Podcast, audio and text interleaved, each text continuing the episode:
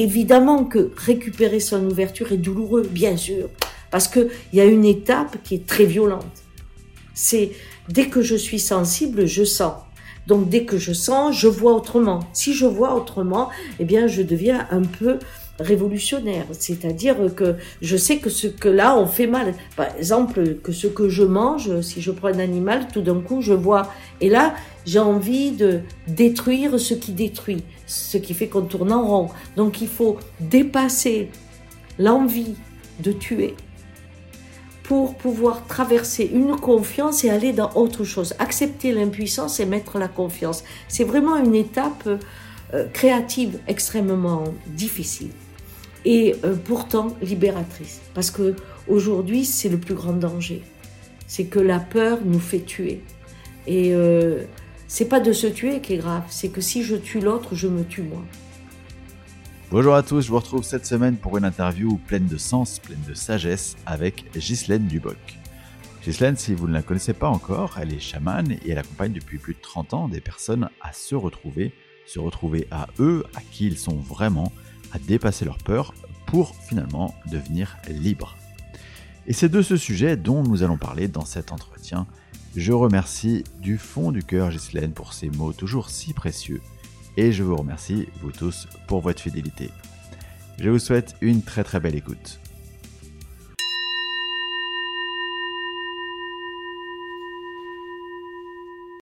Ghislaine, bonjour et euh, merci infiniment d'avoir accepté mon invitation pour ce podcast Entre deux mondes. Je suis vraiment ravi euh, de te recevoir dans ce podcast parce que euh, ben, tu es une personne qui m'a beaucoup inspiré dans mon, dans mon parcours, dans mon, dans mon éveil. Et donc, ben, je, suis ravi de faire partager un petit peu aux auditeurs ce qu'est ton, ton énergie, ta sagesse. voilà. Est-ce que très brièvement, tu peux te présenter pour les personnes qui ne te connaîtraient pas encore à nos auditeurs oui, et je dis toujours la même chose, c'est très difficile de se présenter parce que en Occident, on se présente avec ce que l'on fait, alors que dans mon monde, c'est ce que l'on est. Or, ce que l'on est, chaque jour est différent. Alors aujourd'hui, euh, ce que je pourrais dire, c'est que j'ai l'âge où la vie m'a sculpté, avec euh, des épreuves, des moments douloureux, des bagarres, et aussi m'a permis de vivre divers scénarios c'est pas une, une vie euh, au long cours, c'est au contraire une vie euh, avec des moments très courts et très intenses, mais variés. Et mes blessures sont devenues des ouvertures et je suis à l'âge où ce ne sont pas des parures, mais me permettent de m'envoler. Et euh, j'essaie de transmettre ça, la joie d'être sculpté par la vie qui nous initie. Pour moi, une vie, c'est une initiation et c'est un livre qui s'écrit. Voilà. Alors aujourd'hui, ben, je suis à l'âge euh, on dit du chant du cygne, hein, c'est-à-dire euh, où je peux euh, relativiser les hauts et les bas pour en faire juste une marche simple de j'avance dans ma vie. Voilà. Est-ce que du coup cette cette sagesse qui caractérise l'âge que tu as aujourd'hui, c'est quelque chose que tu as eu la sensation quand même d'avoir expérimenté tout au long de ta vie, ou est-ce que quelque part il y a eu des déclics ou des choses qui ont fait que Ok, ça y est, j'ai compris, je peux me poser? Je crois que j'ai toujours été en réponse à ce que la vie envoyait. Je vois bien par rapport aux gens qui font des études ou qui ont des projets, euh, ils pénètrent la vie, ils ensemencent de leurs rêves. Moi, j'ai répondu. Euh, chaque fois, euh, que ce soit quand j'étais dans les affaires ou quand la maladie s'est proposée, c'était la réponse de la vie. Et on n'arrête pas de danser avec elle. Il n'y a aucun mm. moment, quand euh, on arrive dans la chaise, c'est qu'on est parti ailleurs. Euh, sinon, la danse est toujours là et je ne sais pas comment sera mon demain. De cette manière, avec mon caractère, vu le monde qui bouge, on ne peut plus se mettre à le regarder. Il faut continuer, au contraire, à y être présent. Hein Donc euh, cette idée de paix, cette idée de moment où on se pose, je crois que c'est notre notre façon de voir le monde en ligne droite alors que dans le monde de l'Indien, on est en cercle. Donc c'est que on prend de plus en plus facilement, avec confiance, les mouvements de la vie. Et c'est ça, vieillir, c'est que bon, on danse, alors ça tourne et on cherche pas euh, à l'intensifier ou à le faire autrement. C'est on le prend comme ça vient. Et je crois que c'est ça pour moi l'âge. En gros, ça veut dire que quelque part, euh, cet état de paix, d'apaisement, en fait, ce serait qui on est vraiment et simplement, c'est arrêter de résister et accepter Oui, accepter qu'on change tout le temps. Il y a pas, je saurais pas qui je suis parce que demande à, un bouton de rose de savoir comment il va être une rose, mais comment il va être une rose fanée, comment il va devenir de l'humus? On change tout le temps. Ce besoin morbide, je dirais, de fixer les choses et ce qui détruit notre monde et aussi nos angoisses parce que on a constamment peur de perdre qui on est, ce qu'on est, ce qu'on fait. Et au lieu d'être dans le mouvement, en fait, je crois que c'est, c'est, on revient à l'enfance. À l'enfance, je connais pas la plage. Ma mère me dit, tiens, on va à la plage. Je me pose pas la question, est-ce que la plage c'est bien, pas bien, etc. Ma mère me le dit, je vais à la plage et je découvre la plage. Eh bien, quand j'apprends que la vie, c'est elle qui est le vent qui souffle dans la feuille pour la faire voler, eh bien, quand j'apprends ça, la vie me dit, on va là, ben on va là. Ah, Inch'Allah. Voilà. Comme dirait, maintenant on n'a même plus le droit de dire Inch'Allah, attention, on va devenir... Euh, ah bon, alors, à la grâce de Dieu, dans hop, hop, là aussi on va être encore un truc. Non, je dirais, allez, laisse la vie, voilà. Ce, podcast, tu le sais, il s'appelle Entre deux mondes. Euh, et, moi, je le conçois vraiment comme un pont entre euh, ben, ce monde, ce monde vraiment incarné dans lequel on est, dans lequel on vit, les pieds sur terre, bien ancrés, et puis quelque chose d'autre, plus imperceptible, invisible. comment toi, tu, tu, conçois cet invisible? Bah, Je crois que l'invisible, ça a été l'espace le premier euh, dont on se coupe. Le conditionnement euh, de l'occidental pour partager un rêve commun, c'est surtout euh, de d'enlever la dimension de l'humain. Parce que si j'ai accès à l'invisible, je vais avoir accès aux soins, par exemple. la masturbation est un soin. qui, qui va être étonnant parce que il est, il est fait sur mesure selon ce que j'ai vécu, les images qui vont m'être créées, par exemple, eh bien, vont me permettre de, de rétablir un équilibre énergétique. Sauf qu'aujourd'hui, j'ai des images qui viennent toutes seules. Ce ne sont plus les miennes, ce sont des images. Mais je retrouve la même chose dans la spiritualité. Je pourrais, on voit bien que quand il y a des grandes découvertes, souvent on dit l'inspiration, l'impression d'être connecté à quelque chose d'autre, hein, donc ces mondes parallèles.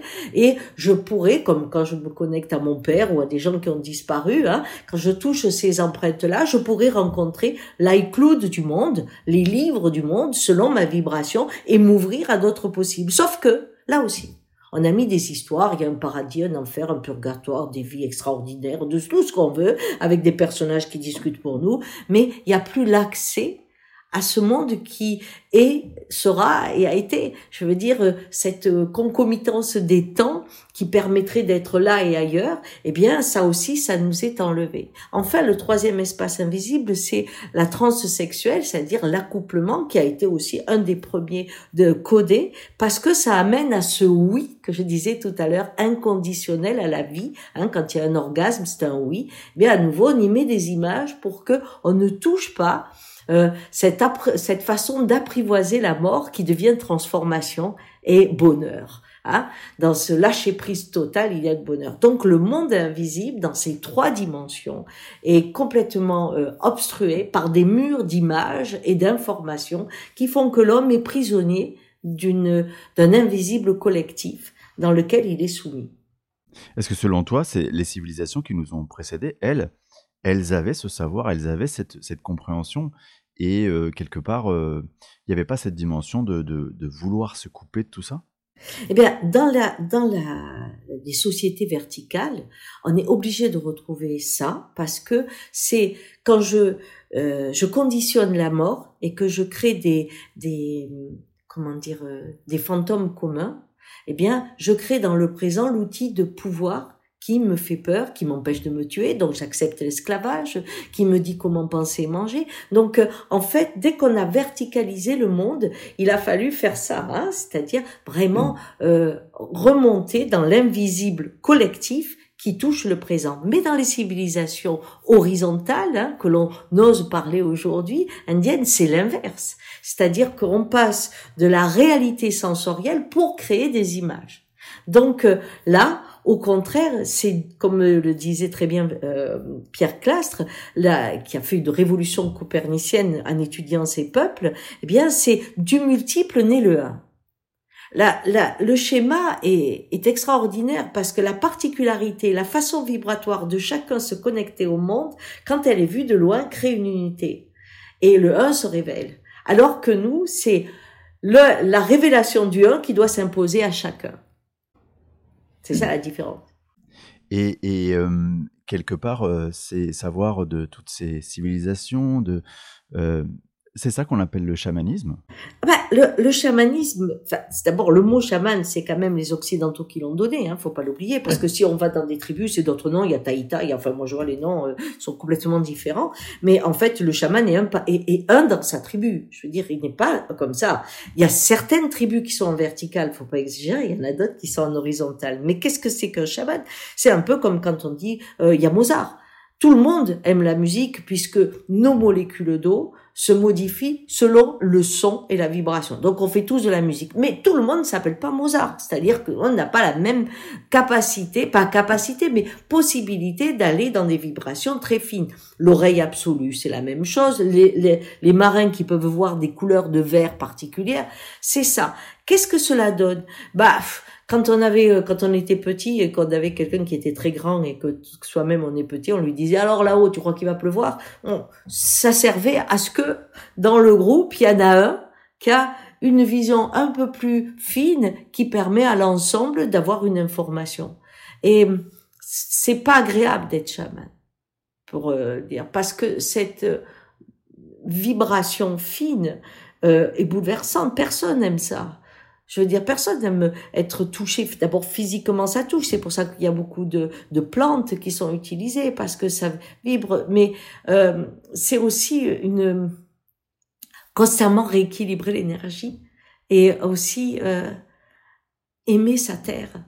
Hein moi, quand j'ai voyagé, euh, je, je, voulais apprendre parce que nous, on a, on voit le chamanisme, on le voit avec euh, la chevalerie, quoi. Il faut être abouté. Hein euh, il faut qu'il y ait un chaman mongol, colombien, ce que vous voulez, qui dise ah toi t'es chaman. Voilà.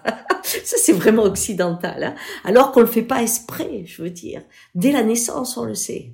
Ça se passe pas pareil. Et, euh, et en fait, je discutais avec une amie justement qui est une taïta. Hein, elle était et elle me dit mais en fait qu'est-ce que tu fous ici? Ta terre c'est là-bas, tes blessures c'est là-bas. Parle avec ta terre de là-bas. Je dis mais attends tu veux que je parle dans le métro? Elle me dit oui. Sous le métro il y a la terre. Quand tu parles? Je dis ah oui. Elle me dit quand tu as une vibration aussi fine, vis là et le reste viendra. Et c'est là où j'ai vraiment il y a une quinzaine d'années changé euh, parce que je me suis dit, je vais m'occuper de ma terre. Et euh, les inspirations des rituels. Alors des fois, j'ai des potes qui sont chamans entre guillemets, qui viennent, qui me disent ah tu fais ça, ben nous on le fait comme ça, parce qu'on se rend compte que si je vois la mer pour la première fois, si j'ai les yeux pour voir la mer, si j'ai un corps humain, ben je vais souvent parler de la natation un peu comme tout le monde, faire de l'apnée un peu comme tout le monde, faire, je vais avoir un rapport à la mer selon ma sensibilité différente, mais le grand, le grand rapport, il est à peu près égal. Donc euh, aujourd'hui, on a besoin de rituels qui nous ressemblent, euh, qui ressemblent à notre culture. Quand je fais faire une marche en conscience chez Leclerc, euh, tout le monde vomit, personne n'arrive à le faire. Pourquoi? Parce que c'est là où on prend la, la, la vibration de l'abondance qui nous tue. Et, euh, et, et, ça, il faut le toucher là, parce que du coup, il y en a qui me disaient, ah ben moi qui adorais faire les courses, je peux plus les faire. Ben j'ai dit, tu vois, c'est ça, c'est-à-dire que tu changes de comportement sans douleur, parce que tu es dans la conscience. La conscience fait une transformation, une lucidité qui permet de se transformer sans frustration. Juste, on sait que c'est pas bon. C'est pour ça que le chamanisme, ma façon, est relié à notre construction et à notre terre. Ça, c'est ça qui me paraît euh, important. Hein. On vit dans des boîtes, comme disait notre ami Rabi, mais euh, rencontrer l'énergie des boîtes, c'est vraiment important. Hein. Et voir comment on fait dans ces énergies-là. Voilà. Donc ça, ça s'apprend. Pour moi, il n'y a pas d'outil. Ce qui est l'outil, c'est nous. Donc si moi je me transforme, si j'étais aveugle et que je vois, est-ce qu'on va m'apprendre à décrire le paysage? Non, je vois. Donc, même quand on fait les initiations, c'est vrai que c'est difficile, hein, les initiations avec moi, mais parce que on quitte l'idée de l'outil. on laisse la vie nous sculpter, on récupère notre ouverture. Évidemment que récupérer son ouverture est douloureux, bien sûr, parce que il y a une étape qui est très violente. C'est dès que je suis sensible, je sens.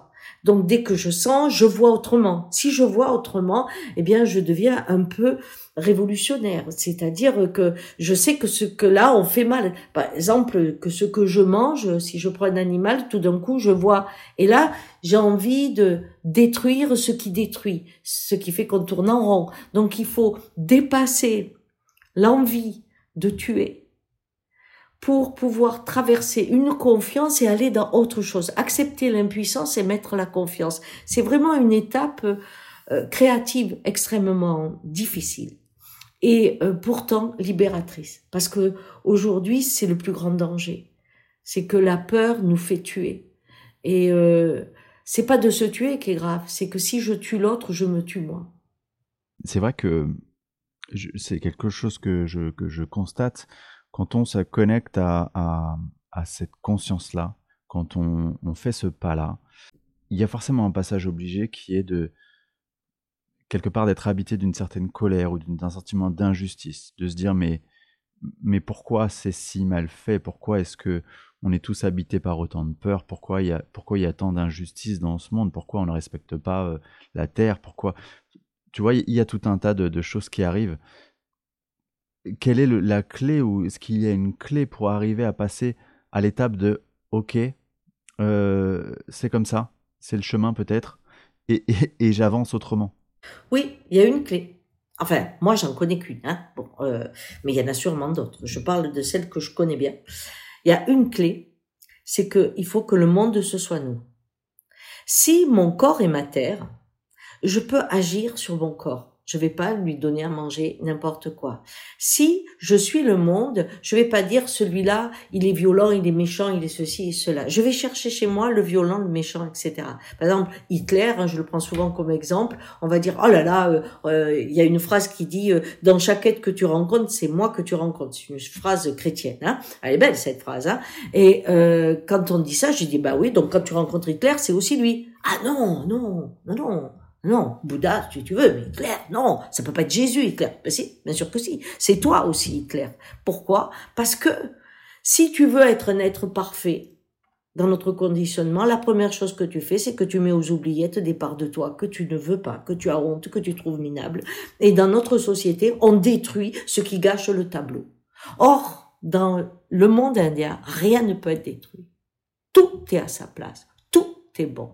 Donc quand je trouve la part de moi qui maltraite d'autres parts de moi et que j'arrive à faire la paix avec ça en mettant en place un système différent qui est quand les conditions sont réunies, c'est telle part de moi qui s'exprime. Qu'est-ce qu'il faut comme condition pour que cette part s'exprime? Quand je vois ça, eh bien je crée la paix en moi, donc il y a une vibration dans l'univers qui a changé.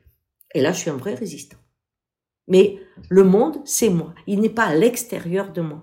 Je n'ai pas ceux qui sont mauvais moi qui suis bon. Ça, c'est pas possible.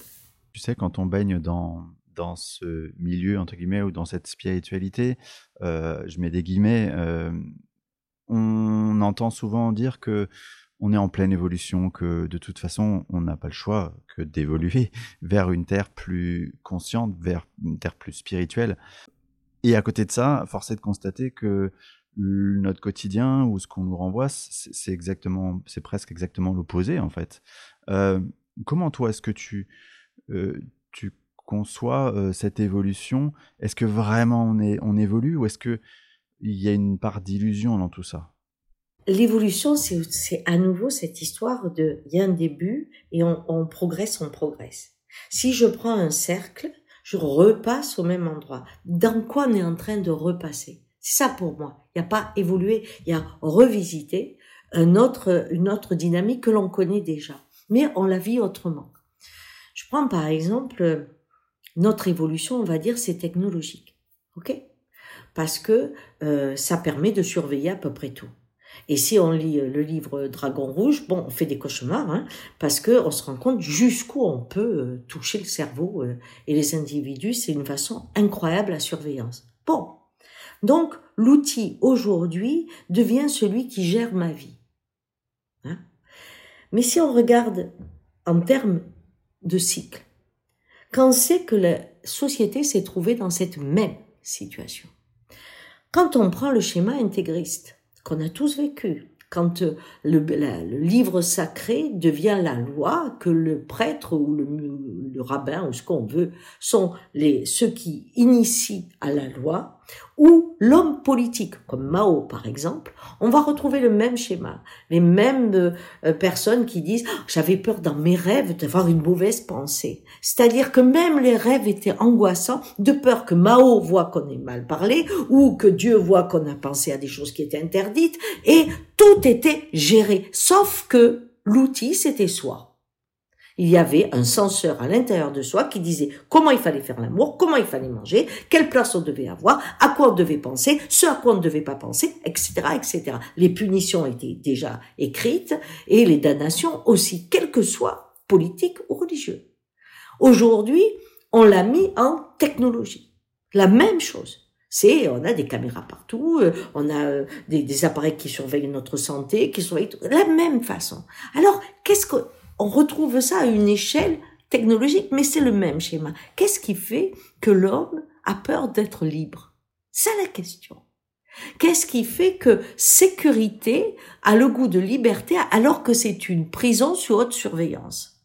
Et euh, la question aujourd'hui, ça sera la question de la liberté. Et on se retrouve dans un schéma qui a été connu parce qu'il a explosé ce schéma, il explose toujours, hein, que euh, ce soit les grandes civilisations euh, comme euh, les Toltecs, les Mayas, les machins, tout le monde explose. Bon, donc tôt ou tard elle explose parce que tout a une fin, un début. Mais dans cette époque où on arrive dans l'ouverture de ces deux mondes et où il y aura la tribu et la meute qui sont en train. La meute, c'est celle que je viens de dire, tout est surveillé. La tribu est en train de naître, c'est-à-dire ceux qui n'arrivent pas à rentrer dans le système et qui commencent à sentir qu'ils doivent se relier à la nature. Et qu'est-ce qui, on l'a en nous les deux. Alors c'est une période où pour chaque individu retrouver la voie de sa réalité vibratoire qui lui met un autre monde, eh bien va se poser plus que jamais. C'est-à-dire que le monde extérieur vibrera assez fort pour que individuellement, soit nos peurs se transforment et, et, sont tellement énormes hein, qu'on dit bah je lâche tout et on rencontre quelque chose, soit on meurt dans cet immobilisme, euh, ce goût de, de créer euh, cette vie sous haute surveillance. Mais c'est ce qui se passe au niveau de l'échelle se passe au niveau de chaque individu et ça a existé déjà sous des formes différentes. On n'est pas extraordinaire. C'est c'est ça qu'il faut comprendre. Être soumis par le par un objet ou soumis par la pensée. La question c'est qu'est-ce qui fait qu'on aime être soumis? Qu'est-ce qui fait que notre liberté d'exister ne convient pas quand on pense à une grande population. Voilà. Pour moi, hein. bien sûr, c'est toujours pour moi. tu disais tout à l'heure que on, devient pas forcément chaman, on est chaman, on est, on est, on est avec cette, cette connexion particulière. Est-ce que selon toi, dans cet accompagnement, tu vois, dans, cette évolution justement, où on est tous appelés à se rappeler de, ça, de tout ça, est-ce que euh, il y a de plus en plus de chamans qui, qui s'incarnent? Euh, tu vois, de, quelque part, est-ce qu'il y a dans ces âmes qui, arrivent euh, une plus grande sagesse ou une plus grande connexion native? Ben, je sais, je, crois que la musique, c'est pareil. Si euh, un plus grand nombre s'ouvre à la musique de l'âme, c'est-à-dire à, cette capacité de se connecter au monde réel, alors il y aura des Mozart et des grands musiciens. Euh, c'est nous, on met à nouveau, il y a un chaman, il est en haut, l'autre, il est en bas, ça n'a rien à voir. Ça n'a rien à voir. On fera de la musique ensemble. Et chaque fois qu'un être euh, réouvre ses sens, il prend un sens différent dans sa vie. Et, euh, et, je crois que ce qui émerge, c'est l'amour. C'est bizarre, mais l'amour, c'est c'est vraiment le, le seul moyen de baiser l'algorithme. C'est le seul. On peut pas faire autrement. Si on rencontre l'amour, il comprend pas le schéma. Parce que je peux avoir une peur bleue, je suis quelqu'un de timide, etc. Je, moi, si on m'attaque, je me cache et tout. Mais si tu touches un de mes gamins, je sais pas pourquoi, j'ai l'impression que je risque rien, je vais te défoncer. Donc, euh, qu'est-ce qui fait que par amour de l'autre, à nouveau, je peux avoir une puissance incroyable. Et comme il n'y a aucun intérêt, puisque ça passe pas par moi, ça passe par la vision plus grande que moi, eh bien là, on sait pas faire. Voilà. L'algorithme sait pas faire. Donc là, paf, on est libre. c'est pour ça que l'amour, c'est la liberté. Eh oui. Justement, en parlant d'amour, euh, moi, tu vois, il y a toujours une question que je me pose, c'est, euh, on parle d'amour inconditionnel, on, parfois on peut l'expérimenter ou avoir la sensation de, toucher de près, de plus ou moins près, ce que c'est que l'amour inconditionnel, mais est-ce que notre être incarné, avec tous les défis qui sont les siens, avec tout ce conditionnement, avec toutes ces peurs, avec tout ça, est-ce qu'on est vraiment en mesure de toucher du doigt cet amour inconditionnel? On ne peut pas toucher l'amour, c'est l'amour qui vient. Et euh, c'est ce qui fait peur aux jeunes générations qui naissent avec une télécommande dans la main, donc euh, qui font tout, qui ont l'impression qu'ils sont Dieu parce qu'ils contrôlent le monde. Eh bien, l'amour leur paraît suspect parce que ils n'ont pas décidé, ça vient. C'est pour ça qu'il y a une grosse difficulté à aimer aujourd'hui. Mais l'amour, c'est aussi euh, la, la capacité à le recevoir, à s'ouvrir, est compliquée parce qu'on n'a pas peur de la guerre, on n'a pas peur de tuer, mais on a vraiment peur d'aimer. On n'a pas peur de souffrir, mais on a peur d'être heureux. Euh, on n'a pas peur de se rigidifier, mais on a peur de se transformer. Laisser l'autre nous pénétrer, être cette goutte de vin qui transforme à jamais le verre d'eau, ça paraît effrayant. Donc l'amour, qui est la respiration du monde, est très difficile parce que nous sommes dans une anorexie de l'âme. Et euh, c'est ça qui fait que euh, on se préserve dès le début de toute introduction de l'amour. On l'appelle une maladie dans certaines cultures d'ailleurs, parce qu'elle nous fait perdre l'esprit. Non. Elle nous fait perdre le nord. Non. Elle nous fait trouver autre chose. Et dès que on change, on est en danger dans cette société. Tu vois, ça me fait penser quand je regarde les, les enfants, euh, quand je, je, les observe euh, agir dans l'instant présent, être dans accepter leurs émotions, enfin se laisser traverser en fait, c'est même pas accepter, c'est un processus naturel. Et puis être dans, capable de déployer tout cet amour, euh, je me dis mais euh, mais en fait c'est ça euh, la, vraie vie, c'est eux qui ont raison. Nous on est on est on s'est juste laissé emporter par le jeu et quelque part on a on a mis plein de couches au-dessus de nous et de, choses compliquées, trop inutilement complexes. la vraie vie, c'est peut-être ça, de, se laisser simplement traverser. Oui, c'est simplement les, les, en quelques années, on conditionne l'enfant pour ne pas être la feuille qui se laisse porter par le vent.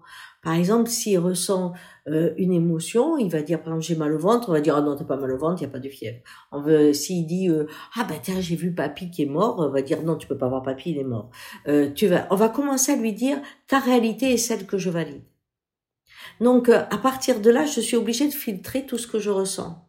Et petit à petit, je me ferme dans tout ce qui n'est pas validé. Et je peux plus courir au vent. C'est ça qui est très, très étonnant. Et en fait, ce qu'on fait, c'est juste retrouver euh, cette euh, façon d'avoir le monde. Souvent, quand les gens viennent et, dans les groupes, ils disent euh, qu'ils osent pas euh, être tel, faire tel ou tel métier ou c'est comme ça parce qu'il n'y a pas le diplôme, il n'y a pas la référence. Mais apprendre à parler à son nom, en son nom. Moi, ce que je, ce que je dis, c'est ce que j'ai vécu. Mais on peut dire, euh, ça n'existe pas, je m'en fous. C'est ce que j'ai vécu. Je le partage. Il y en a qui disent, ah ouais, c'est bien. D'autres qui disent, oh non, c'est pas possible. C'est leur problème. Parler en mon nom me permet d'avoir mes sensations et ma réalité. Et là, je reste quelqu'un qui est en confiance. Alors que si je dois parler au nom d'un auteur, euh, d'une institution, d'une administration, de tout ce qu'on veut, aujourd'hui, on parle toujours derrière quelqu'un pour être crédible.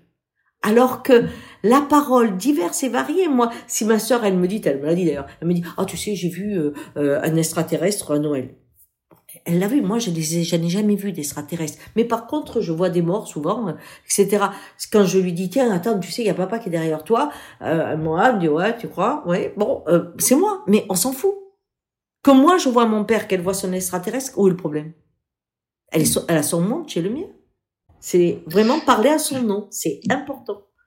Et du coup, en tant que parent, euh, qui avons cette conscience-là, comment est-ce que on influence au minimum nos enfants On lui dit, toi tu ressens ça, mais voilà ce que moi je peux percevoir. C'est pas grave, tu ressens ça, moi je perçois ça. Bon, il va falloir qu'on trouve un terrain hein, pour que je peux pas aller dans ton monde, mais est-ce que tu peux, je peux te parler du mien?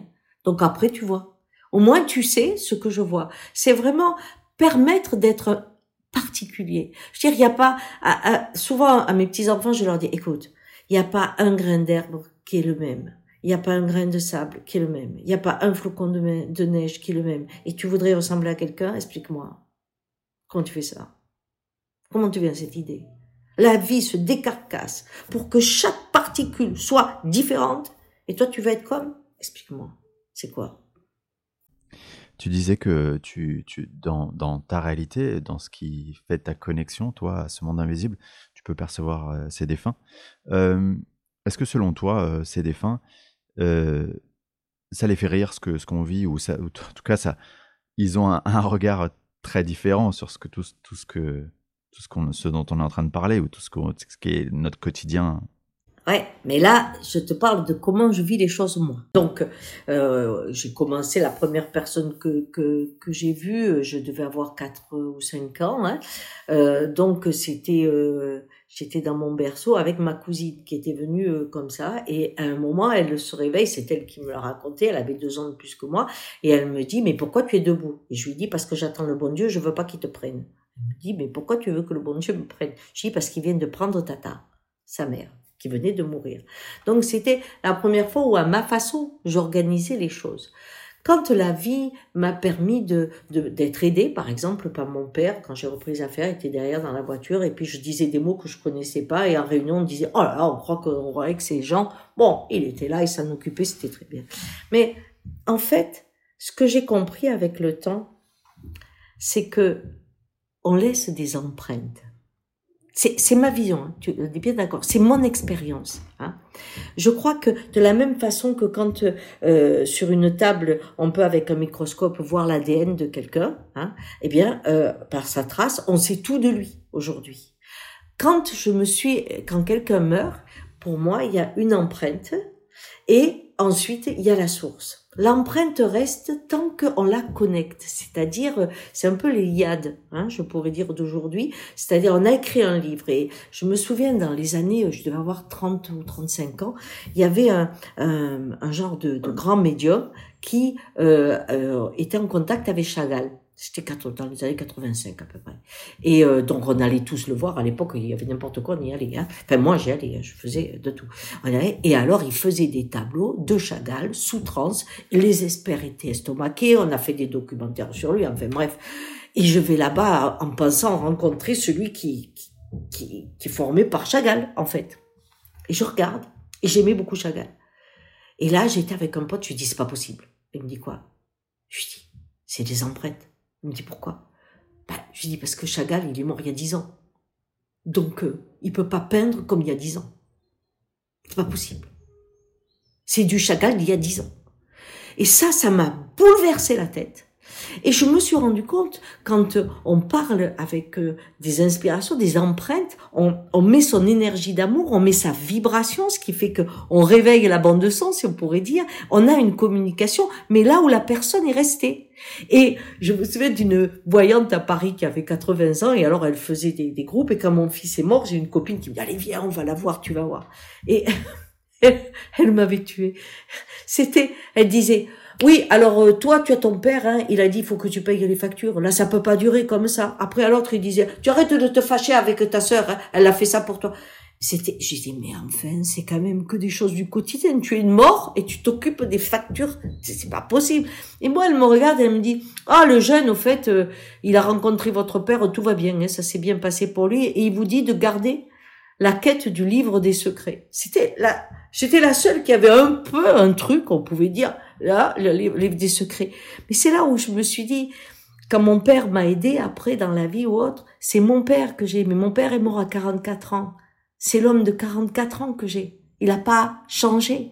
Ce sont nos, c'est pour ça quand je parle du iCloud du monde, c'est que selon ma vibration, je peux parler avec Gandhi, mais je veux avoir Gandhi, évidemment que quand il meurt, il est quand même assez ouvert. Hein. Bon, si je parle avec Bouddha aussi, ils sont un petit peu ouverts. Donc, euh, je vais avoir une, une, une expérience de communication très très riche. Mais supposons que j'ai de l'ambition, vraiment de l'ambition. Ben, je peux aller avec Mao. Ma vibration va ouvrir une empreinte qui est celle de Mao. Mais Mao, il a abouti quand même à quelque chose qui n'était pas trop trop mal au niveau du pouvoir. Hein. Donc ça va m'aider. En fait, on réanime avec notre vibration les empreintes qui peuvent nous aider dans l'univers. Mais c'est des empreintes finies. La source de vie, elle, c'est parti ailleurs. Comme quand on voit le, le, pouce de quelqu'un, lui, il n'est pas là. Mais il y a l'empreinte du pouce qui nous donne toutes les infos. Donc ce sont des livres passionnants où nos cœurs, c'est pour ça qu'on dit, tant que quelqu'un t'aime, tu existes encore avec ceux qui sont morts parce que on se relie à eux. Et relie vient d'en relire. on relie notre histoire. Et ça apporte de bons conseils. Hein.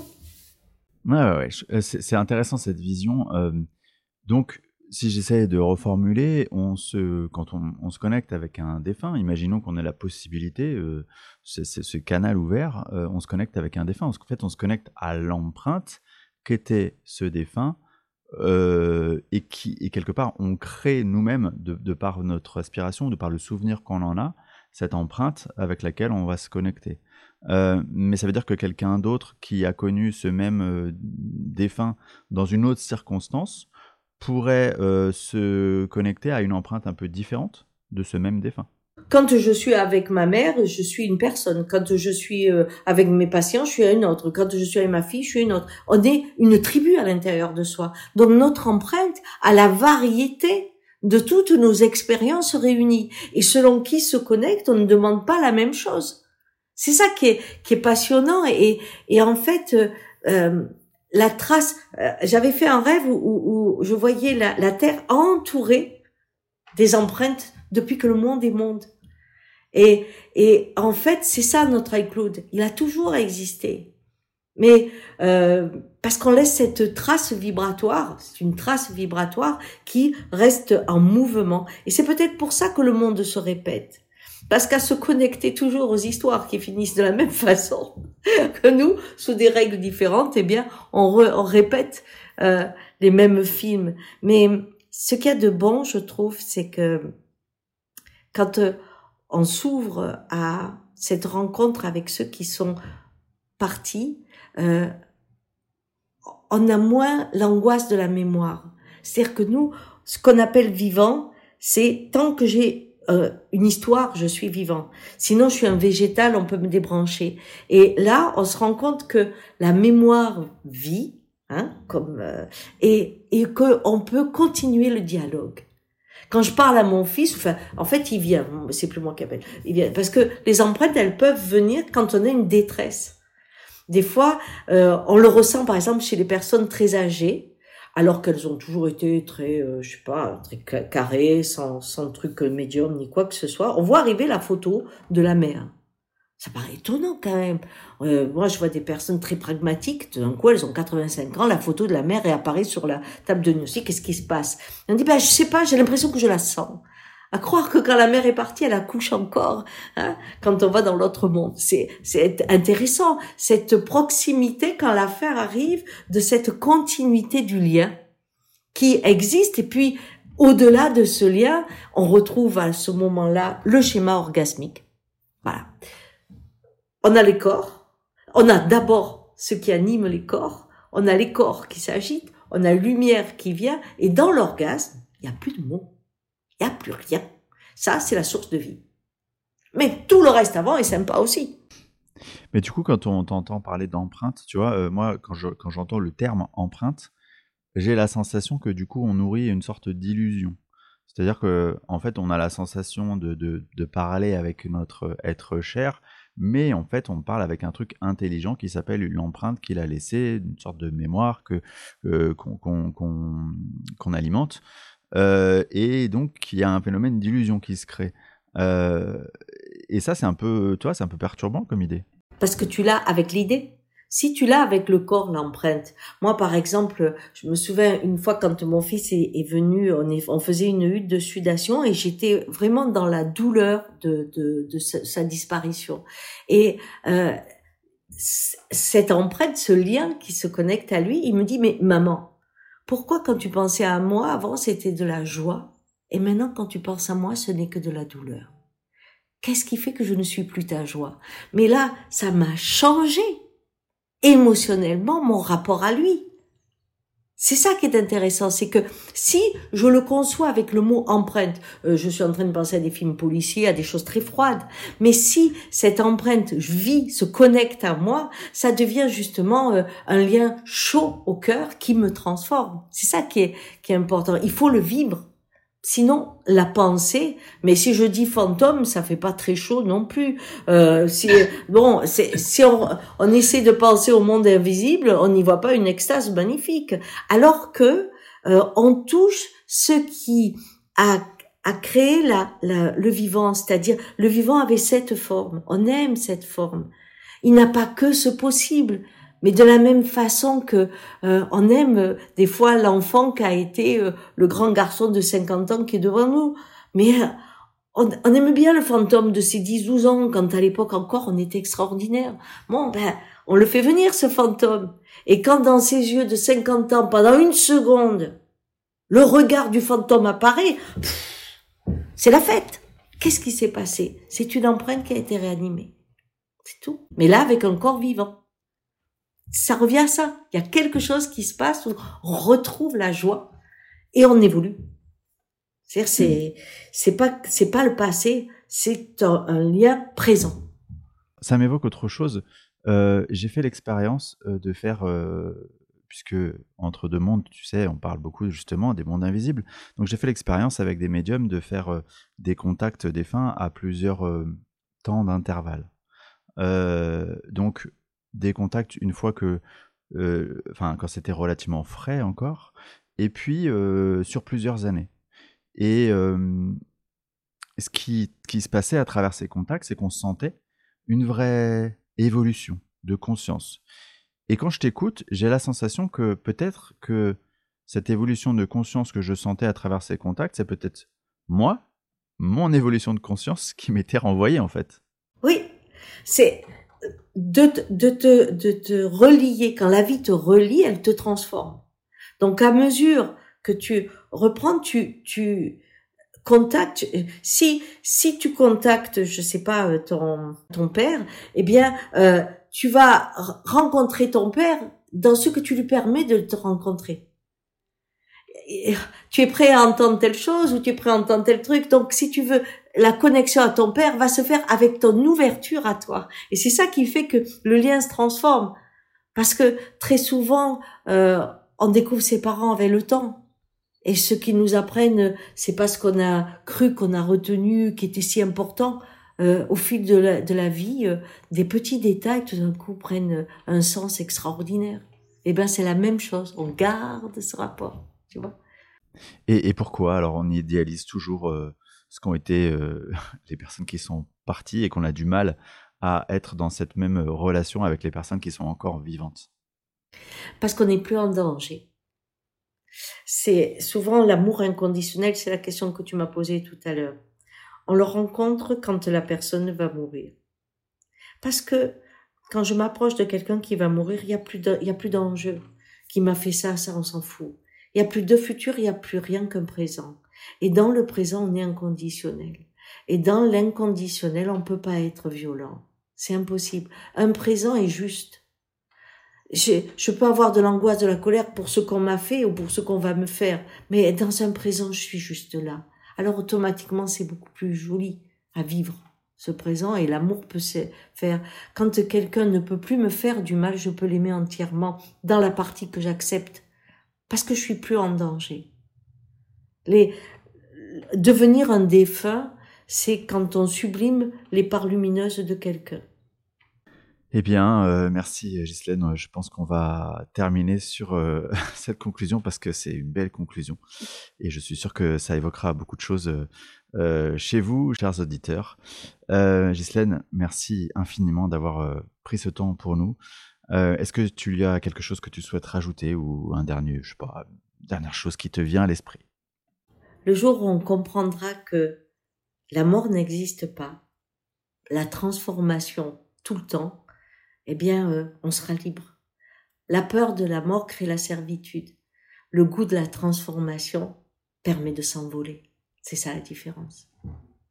Merci encore, euh, C'était un moment merveilleux, très précieux. Et euh, je suis sûr que vous l'avez ressenti de la même manière.